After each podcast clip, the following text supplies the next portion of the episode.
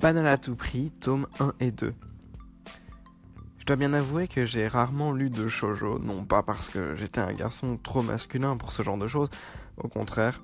En réalité, c'est parce que je n'ai jamais vraiment trouvé d'histoire qui me parlait lorsque j'ai commencé à me plonger dans l'univers des mangas il y a bien plus de 10 ans.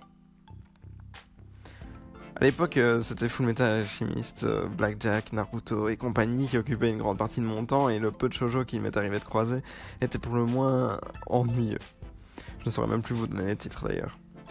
Puis une fois dans ma lancée, je n'ai plus jamais fait attention au genre, me contentant de shonen et seinen. Étant un grand consommateur d'animés, je me suis tardivement rendu compte qu'un des genres qui m'intéressait le plus était les animés que l'on pourrait qualifier de slice of life en anglais, et la pièce a mis du temps à tomber, mais, une fois cela fait, je me suis décidé à me pencher sur les œuvres originales d'après lesquelles ces animés avaient été réalisés. Un certain Orange, par exemple. À ma grande surprise, euh, j'appris que ce genre d'histoire constituait en réalité des mangas shojo.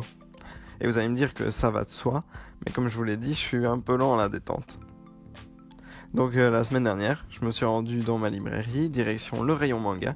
J'ai contourné la petite table qui sert de présentoir pour les nouveautés, se trouvant au centre d'un demi-cercle composé d'étagères hautes contenant toutes des mangas. Et en tout, il doit y avoir 8 étagères. Pour me rendre du côté des nouveautés shojo. Et là, outre les dessins très léchés et doux qu'arboraient les couvertures des différents ouvrages, des tomes 6 et 7 de Moving Forward, de l'édition de luxe de Fool's Basket, ou encore du petit nouveau Fool's Basket Another, j'ai été frappé par la couleur rouge et le design d'un charisme fou de la couverture de Banal à tout prix. Sans hésiter, donc je me suis procuré les deux premiers tomes, édités chez Kana et déjà disponibles donc le 16 février. Et vous savez quoi? Bah j'ai adoré. Donc euh, le synopsis est, le suivant. Ayant pour exemple une mère trop romantique et une grande sœur trop coincée, Coco a décidé d'être normale, dans la moyenne, ni trop ni trop peu. Son quotidien banal bascule lorsqu'elle découvre que son petit ami, très banal, est en train de la tromper. C'est l'un des garçons les plus populaires du lycée, Tsurugi, qui lui ouvre les yeux depuis ce jour, Tsurugi ne cesse de se mêler à, la vie de Koiko, lui faisant remarquer qu'elle n'est pas comme les autres et risque d'autant plus de casser son image de normalité. Mais Koiko n'a pas intention de se laisser troubler.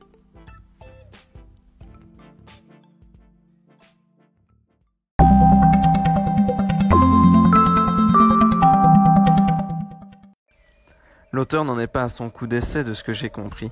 Et bien sûr, ça se ressent dans son dessin. Une plume bien rodée, une mise en page naturelle, des personnages vivants et tout à fait plausibles.